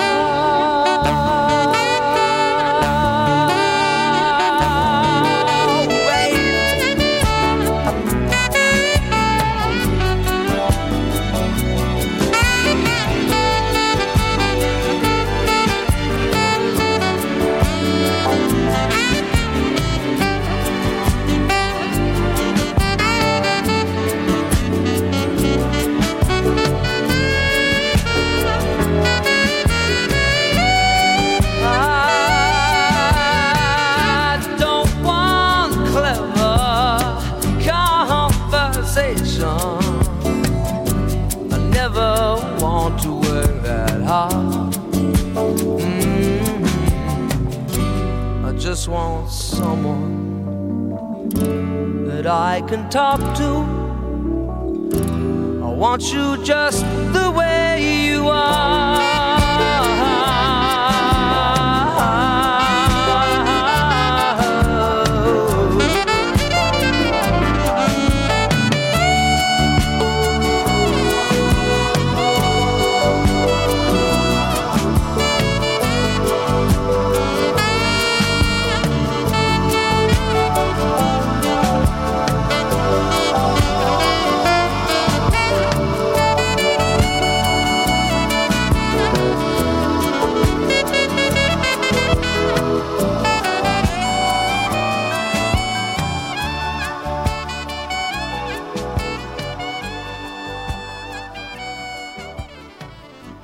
Con cierto sentido. Bueno, señores, queríamos brevemente hablar un poquitito de esta canción, Just the Way You Are. La canción eh, que trataba, esta canción trataba sobre la que era la esposa, compañera sentimental y manager de Billy Joel, Elizabeth Weber. A ella no le gustaba la canción ni a Billy Joel ni a la banda. Y originalmente Billy Joel estaba en contra de que se incluyese en el álbum. Sin embargo, debido a la petición de dos grandes vocalistas, Linda Ronstadt y Phoebe Snow, ambas estaban grabando en otro estudio en el mismo edificio y le dijeron a él, no, tú no puedes dejar eso afuera. Es un filete. Eso es un filete. No, yo, yo no quiero grabar eso. Eh, no estoy en eso, que si Para yo que tú veas, y mira, ese fue uno de los grandes éxitos. Exacto, tanto Billy Joel como su productor Phil Ramón aceptaron incluir la canción en el corte final. Pero después que se produjo la separación de la que era la compañera sentimental y él, raramente él interpretaba las canciones en los conciertos. Para que usted vea cómo es la vida. Mire, como este espacio también sirve de una combinación de terapia, pero también para que la gente se instruya en la manera de manejar la adicción. En inglés, repítame cómo usted pudiera mencionar el nombre del artista que usted acaba de proponer. Billy Joel. Recuerden Bueno, que así, que- así es que se pronuncia. O sea, no es Billy Joel. No, yo Billy juraba. Joel. No, no, no, porque acuérdate, acuérdate que, que- Porque yo siempre le he dicho Billy Joel. Pero acuérdate que somos grandes amigos. Entonces, Ah, cuando voy a, a Nueva York, me quedo en la casa de él, allá en Man- y tú en le la- llevas buñuelo. en Long Island. sí, sí. ¿Cómo es Billy Joel? Billy Joel, así es. Ah, ok. Sí, Pues yo no lo llamaré nunca. No sé. Señores. A mí la canción de él, si ustedes me preguntan cuál es para mí la canción que más me gusta de él, es Piano Man. Sí, excelente. Con, Oh, con esa armónica y ese piano. Buenísima Les, también. les recuerdo que eh, Argentina es nuestro país invitado, pero hoy por ser noche especial de Thanksgiving, está Oh, bien eh, Thanksgiving. Thanksgiving. sí. Oh, Exactamente. yeah. Estamos colocando música especial para la gente que se reúne, para la gente que comparte, y vamos a seguir en ese mismo tenor. Ok. Los vamos a dejar con otro tema para que ustedes disfruten.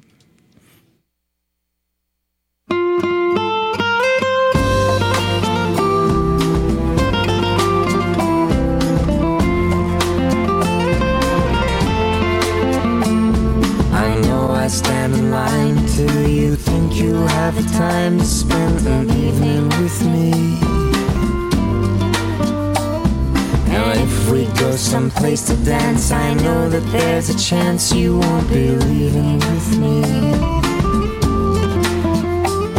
Then afterwards, we drop into a quiet little place and have a drink or two.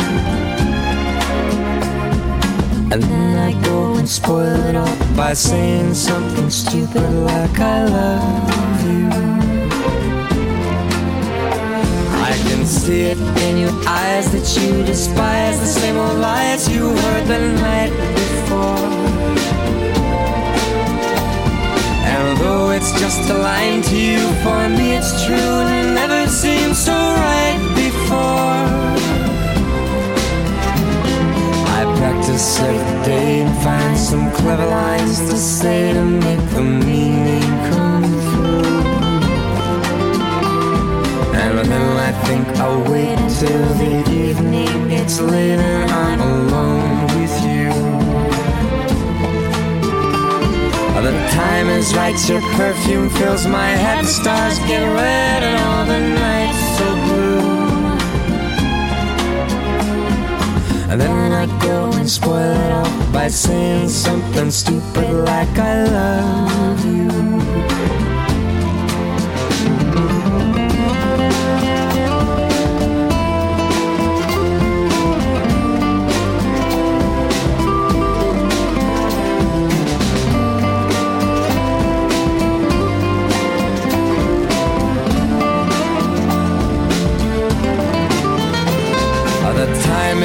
Your perfume fills my head, the stars go red and all the nights so blue. And then I go and spoil it all by saying something stupid like I love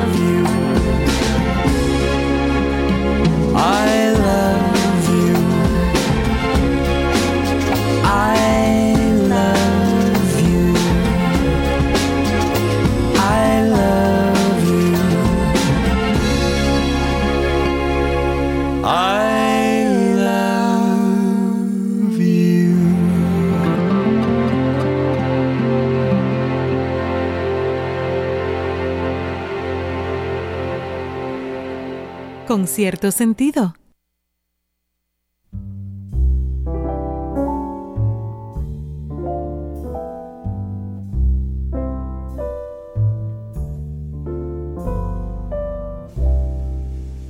Someday,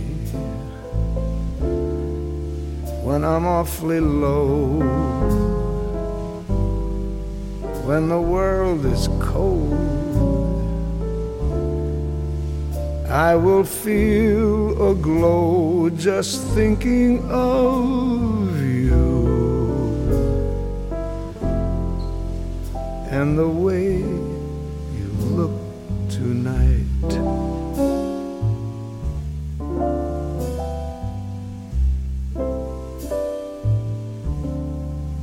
Oh, but you're lovely.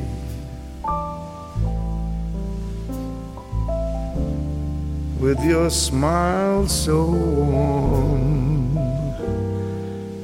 and your cheek so soft, there is nothing for me but to love you. Just the way you look tonight.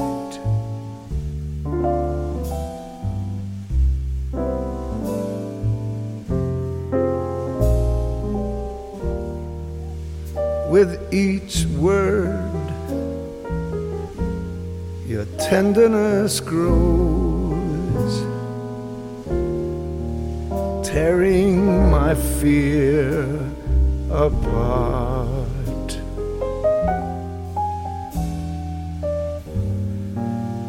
And that laugh that wrinkles your nose touches my foolish heart.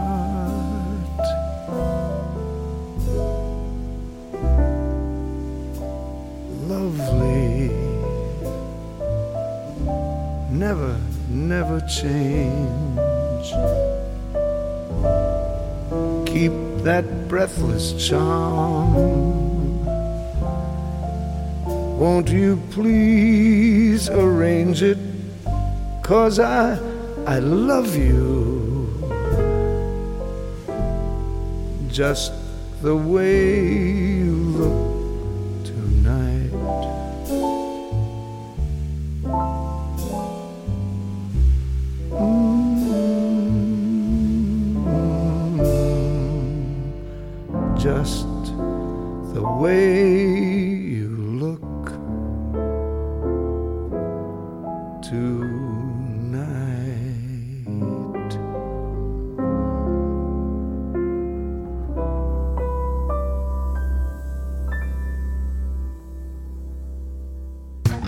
Tavares, con cierto sentido. Aprovecho esta oportunidad para mandar un grande abrazo, felicitación y los mejores augurios a mi queridísimo amigo Néstor Caro, quien se embarca en un nuevo proyecto de radio que me encanta, con cierto sentido, por la 97.7, de lunes a viernes, acompañado de un tremendo equipo de grandes ligas, gente muy, muy querida. Cariño, siempre nos acostumbras a que en todo lo que te involucras, el éxito es el común denominador y estoy segura de que con cierto sentido no será la excepción. Vaya beso y abrazo grandísimo. Amigos, soy Elianta Quintero, periodista, y paso por aquí para enviarle la mejor vibra, desearle todo el éxito del mundo a mis amigos que están iniciando el proyecto Con cierto sentido, que se transmitirá de lunes a viernes, de 8 a 10 de la noche, a través de la estación 97.7 FM. Un concepto que buscará resaltar los valores, la cultura y el arte. A ustedes lo mejor del mundo. Con cierto sentido. Ahora, en contexto. Con cierto sentido. Bueno, aquí estamos en nuestro segmento acostumbrado de todos los días de, ¿cómo que se llama el, el- el segmento, Carlos? Bueno, eh, contexto, pero que es bien interesante porque está presente el marrón, claro está. Ajá. Míralo aquí, míralo aquí, el marrón. Sí, sí, sí, sí, con Eh, cierto eh, sentido. Eso es en nuestras gorras. Exactamente. Sí, me da la cara, Néstor. hombre. La X, la X es muda, ¿no? ¿Verdad? Como tú lo Sí, dices. eh, la, y la H, pero eso es así. depende. porque no es Aina, es Aina. Vamos a escuchar esto. Es Déjame escuchar. texto, Sí. no texto. Exacto. Bueno, escuchar. Carlos,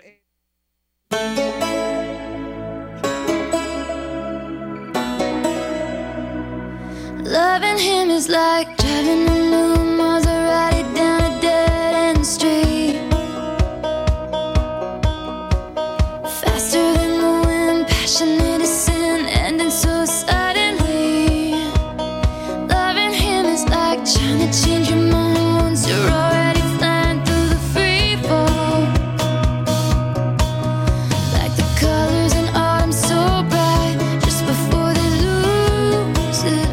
Bueno, ahí estamos escuchando a Taylor Swift, que eh, la hemos puesto porque ella ha logrado esta semana algo importante y es que ha vendido un millón de copias de este álbum del que forma parte este corte, pero de vinil, ah, de los vinilos. de vinil, o sea, de no long playing para que LP. para, para LP para que entiendan.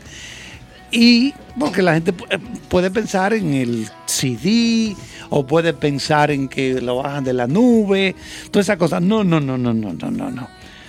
Ella ha vendido su CD y todas las peli las canciones que, que, eh, desde la nube y todo, pero es que ha alcanzado con este álbum un millón de copias vendidas de long playing LP.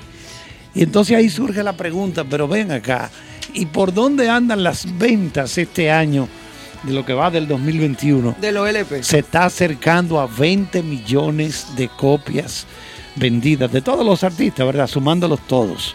Oye. Y exacto, eso es interesante la información porque uno pensaría que nadie está comprando álbums así, LP. Y- y bueno, sí. claro. Claro que sí. Como antes. El reproductor de la, del LP de ahora no es el reproductor de antes. No. Yo he visto esos tocadiscos de- modernos. Son chulísimos. Oh, Son no, y con- chulísimos. hay gente que nunca le gustó el sonido del CD. Me lo decían. Ricardo Luna era uno que me decía, no, a mí no me gusta el sonido, se oye muy metálico y tú no puedes hacer nada. No puedes hacer nada porque eso viene así ya.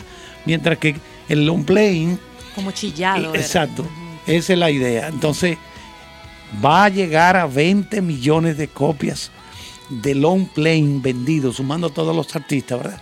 Porque hay gente que le gusta ese sonido más que el sonido del CD.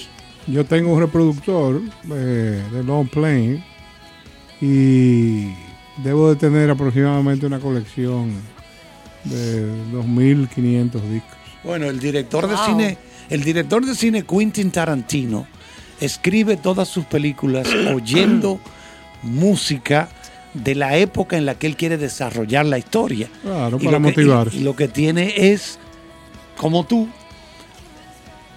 lomas y lomas y lomas de long playing.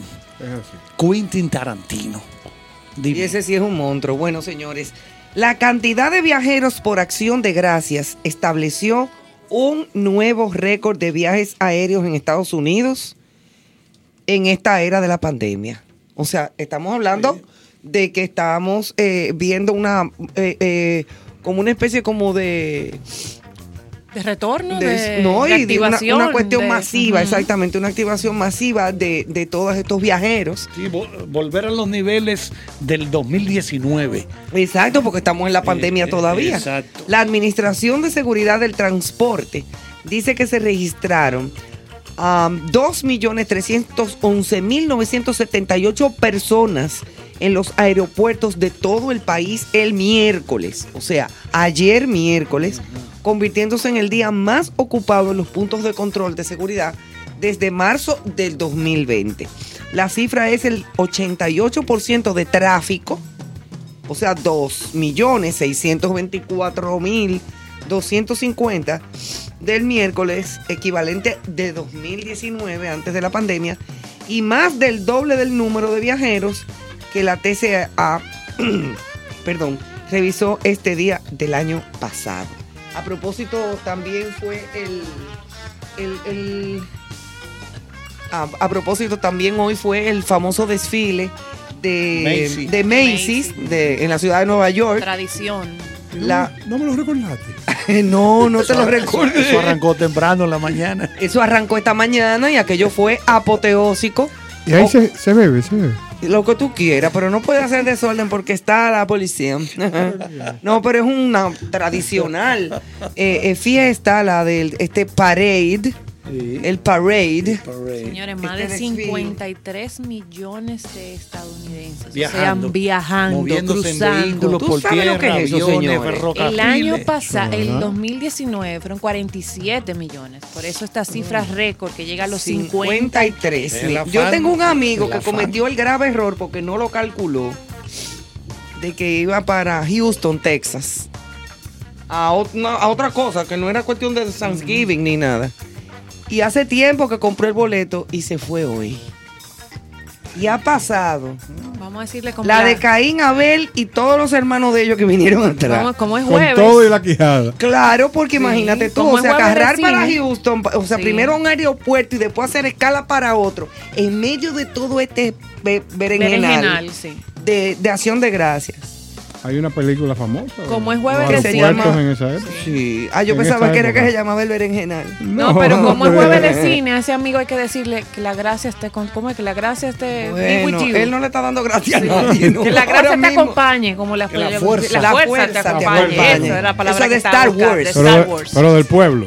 En la fuerza no, no. no, la fuerza. No se sabe. No, le puse apellido. No Compártanos no. su noticia mejor.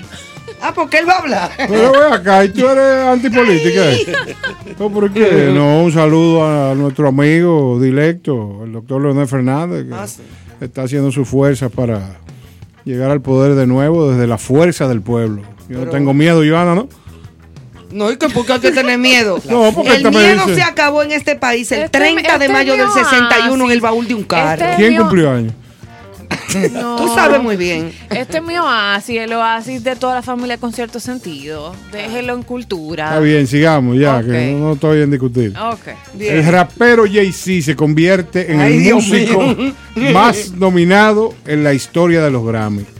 Oye, Hasta ahora Quincy Jones era el más nominado, aunque tras el anuncio del aspirante a los 64, la 64 edición de los galardones, Jay-Z y McCartney se pusieron por delante de este gran maestro de la música como es Quincy Jones. Quincy Jones. Hasta ahora Jones era el músico más nominado a los premios eh, más importantes de la música, aunque tras el anuncio de estos aspirantes ya se pusieron por delante suman tres y dos nominaciones respectivamente. Lo curioso es que Jay-Z no ha lanzado nueva música este año y sus tres candidaturas provienen de dos colaboraciones que aspiran a llevarse el título de mejor canción de rap, Bad Sal, con DMX, y eso no es un equipo, DMX, y ya y Yale junto a Kanye West. Ya ustedes saben, señores, que este señor, que es un gran productor de música sí. anglosajona, eh, yo creo que es el marido de Bill Jones. ¿no? Sí, Ustedes sí. Ah, bueno, Sí, Jay-Z. Jay-Z, Jay-Z. Jay-Z, claro. claro. Y aquí- Amiga mía ella. Aquí no, aquí estuvieron en una discoteca de la zona oriental los Sí, dos y sí, llegaron sí. en una pasola. Sí, Sí, sí, sí. Eso es cierto. Sí, Sí, sí, cierto. ¿cómo Sí. no? Y ella bailó. Bueno, dentro me imagino que bailó, pero fuera no sé. Porque es así baila, mi hermano. Sí, claro. Esa es una estrella bailando. Y canta. Canta y baila, pero baila espectacularmente bien. Bueno, pues seguimos con las noticias en las Carlos, manos. ¿qué tú tienes más? Bueno, decir que terminaron los dos partidos. ¿De pelota? Sí, porque el Licey no jugó, ni jugaron los gigantes. No jugaste. Aquí en la capital, los toros ganaron 3-1 al escogido. Ah, bueno. Y en San Pedro de Macorís, las estrellas ganaron 6-2 a las águilas ibaeñas. Jugaron más temprano, comenzaron a las 5 de la tarde aquí en la capital y a las 6 en San Pedro, porque tradicionalmente lo que hacen este día de acción de gracias es que juegan temprano para prepararle una cena, principalmente a los jugadores norteamericanos. Una Claro que tienen su tradición. Exactamente. Le voy a dejar de tarea que nos investigue qué cenaron esos extranjeros. Bueno, tú tienes que saber que el pavo está ahí.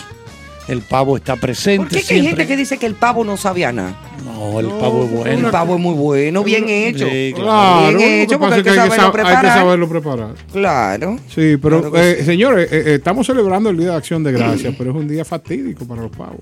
Ah, sí. Sí. Aunque hay un pavo que se salva, que es el que es el presidente de Estados Unidos. Dice Dos, que son no come dos. pavo. Ah, son dos pavos. Son dos ahora. que perdonan, Ahora son sí. dos. Vamos a un perdonar macho. Vamos a perdonar dos pavos. Sí. Ok, Ah, el no me resto. diga, ese es el indulto del pavo. sí. Exacto. Ahora los de aquí, a los que les gusta el pavo aquí, eh, pero a la mayoría de la gente lo que le gusta es su carnita de puerco. Tú sabes que los memes son muy particulares. Sí. Y uno de los memes que me ha llegado es un pavo sobre una mesa en una casa eh, vestido de lámpara. Tú, eh, el pavo, el dueño de la casa estaba buscando debajo del estufa el pavo y el pavo se puso la pieza de Para- arriba para cuidar de Sí, la, la, lámpara pantalla de la lámpara. Para cuidar.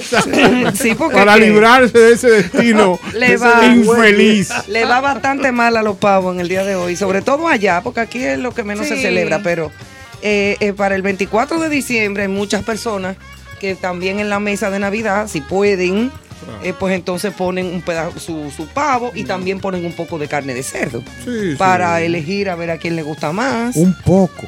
Un poco. A usted le mortifica. sí, que eso, sea un poco. No, al pueblo dominicano. Al pueblo, porque sí, aquí porque en este país. Ese, ese puerquito asado de los 24 es muy Oh, tradicional para claro, nosotros, más que el pavo, es Sí, mucho más. Sí, es así. claro. Mucho más. Parte de. Profesor, yo me pregunto, con esta noticia que tengo por acá, ¿qué es lo que está pasando con el la preferencia de los eh, consumidores de, de series como Netflix? Que usted hoy hablamos de los estrenos, de lo que sucede. Ya hay una nueva serie surcoreana en ruta a derrumbar, a tumbar de su puesto, de su posición. Su pedestal. Ajá, el juego de calamar que, ¿verdad? Todos Arrasó. sabemos lo que sucedió, exacto, arrasó. Yo no Y lo ya vi, no me llama la atención, Es dije de que es muy violento. terror, pero ahora hay otra ya, también Yo de terror, ¿El de la llamada medusa? Rumbo al, Ah, Rumbo al infierno, una serie de terror que Pero- ya va coreana, Pero sí. dispénseme, eh, dama, que yo le haga esta puntualización. yo lo que quiero averiguar es por qué hacen unos juegos del calamar. ¿Por qué hagan unos juegos del camarón? Que más sustancioso. O del pulpo. no, ah, no, porque lo de operación Usted pulpo. puede seleccionar el animal marino de su preferencia. Y lo todos que están lo- aquí presos. No importa. eh, Ok.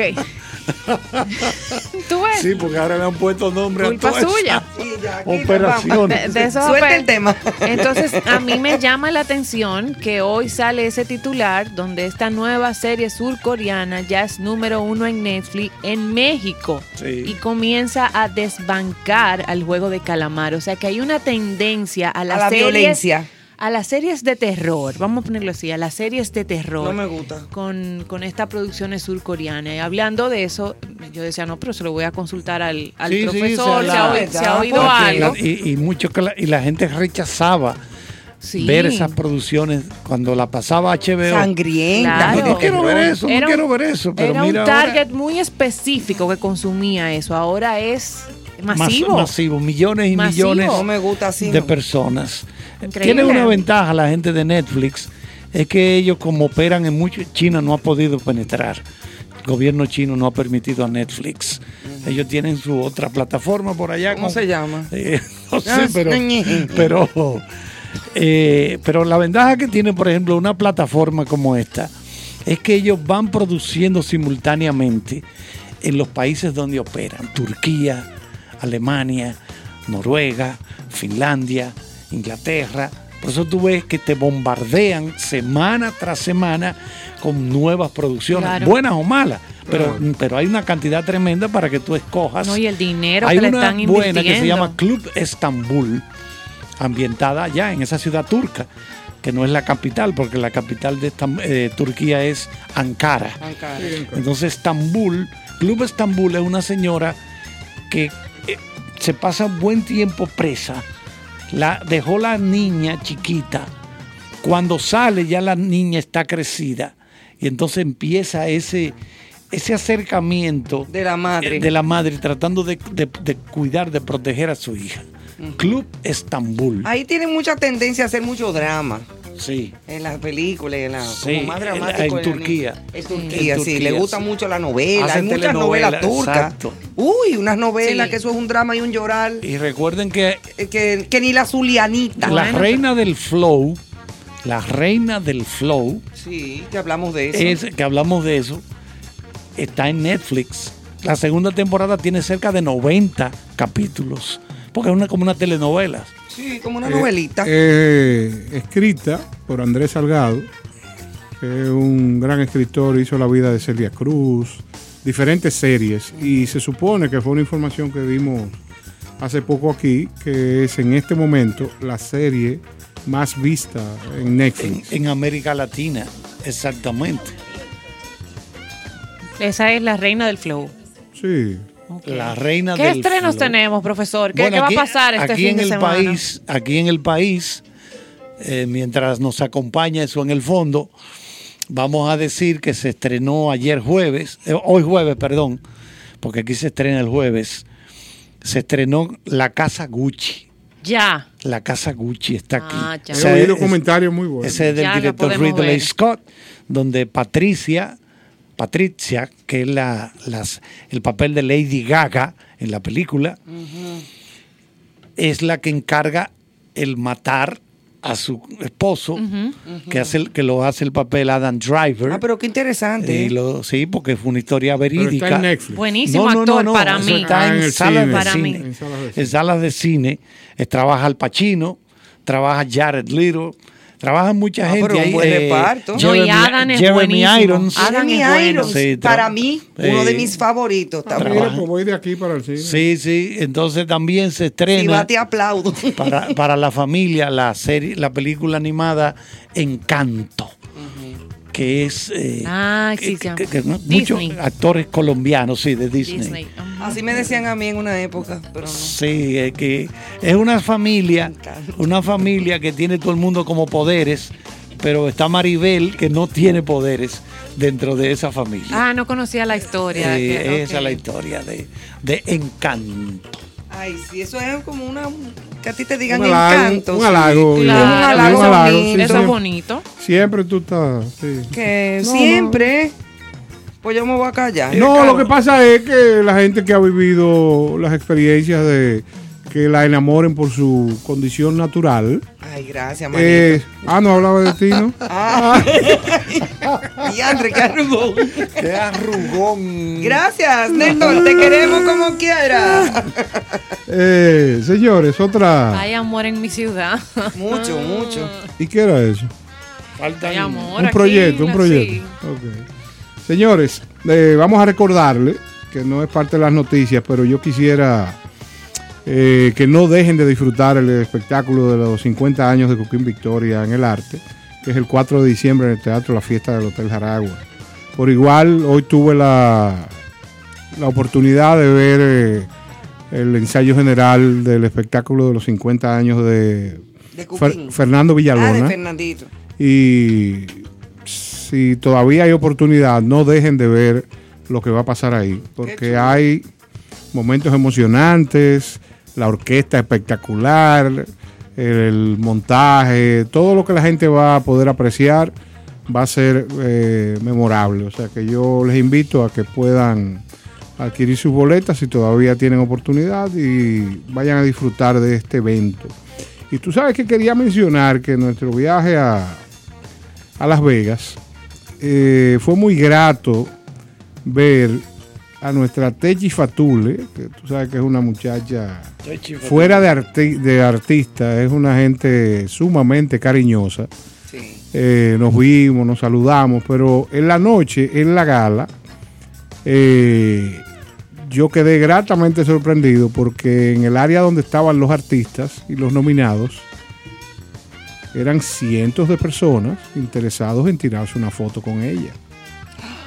Yo Pero qué bueno. No, pero excelente. Lo que, lo que quiero decirte es que el trabajo que se está haciendo eh, es importante y la veo que va a llegar, va a llegar donde ella quiere. Sí, señor, talentosísima y muy trabajadora. Claro, recuerdo aquella noche de- con su padre en el Teatro Nacional cantando Vivo por ella.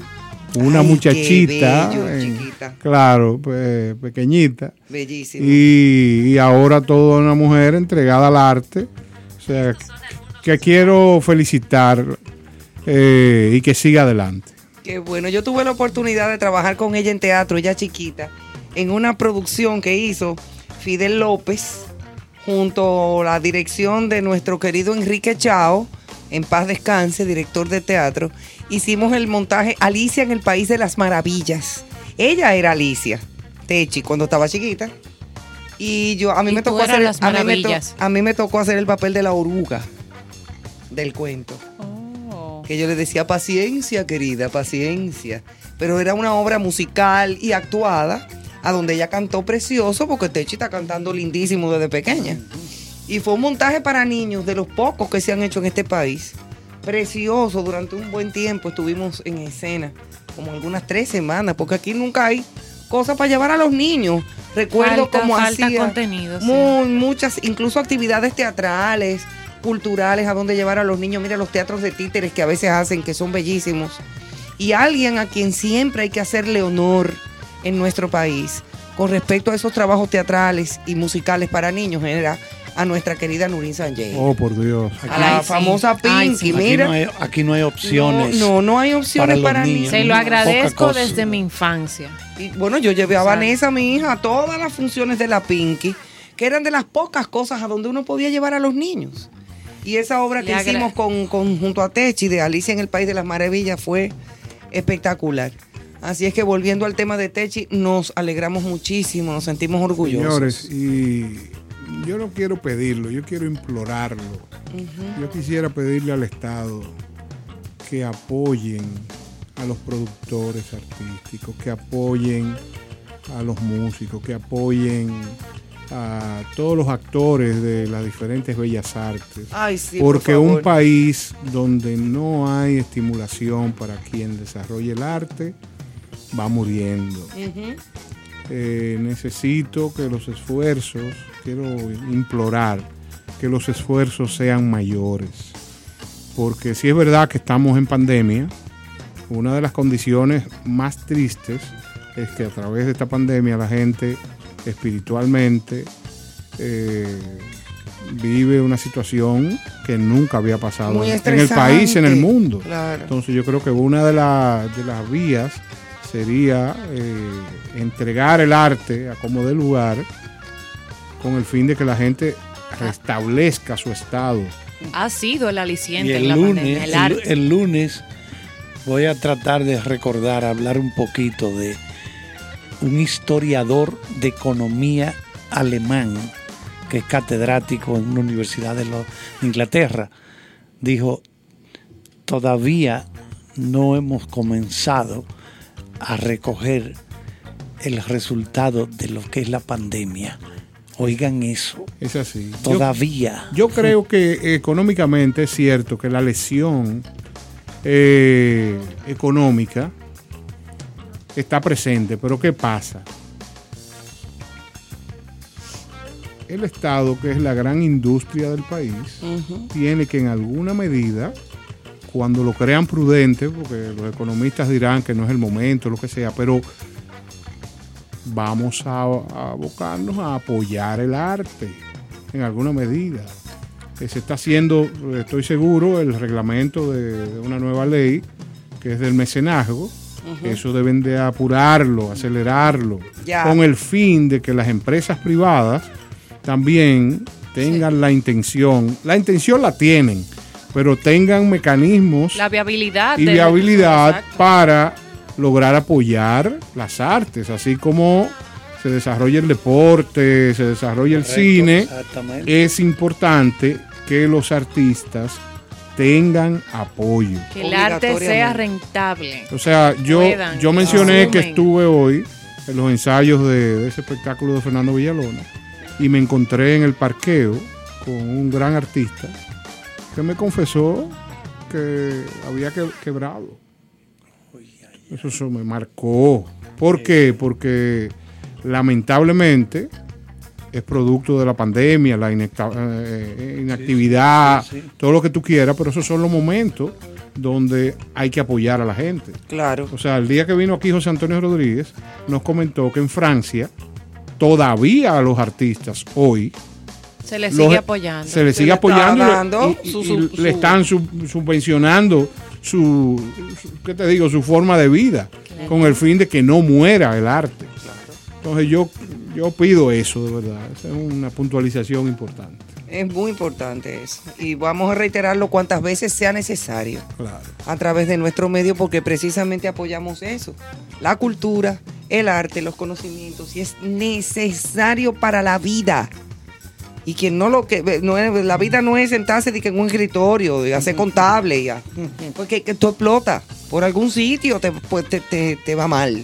Es así, es así. Pero sí. bueno, Bueno, yo sé que ya ya, creo que estamos llegando al final. Increíble. Decir que eh, para el mes de diciembre Netflix tiene programado estrenar un mínimo de 60 producciones entre documentales, series y películas. Oye, Este Excelente. diciembre. Este diciembre o sea, de rompan 2021. fila. Es Ajá. para que la gente se quede en su casa a Exacto. disfrutar Sí, sí, de. Más buen- de 60, incluyendo ya la conclusión de la Casa de Papel. Sí, exacto. eh, de eh, eh, Cobra Kai, todas esas series que le gustan a la gente.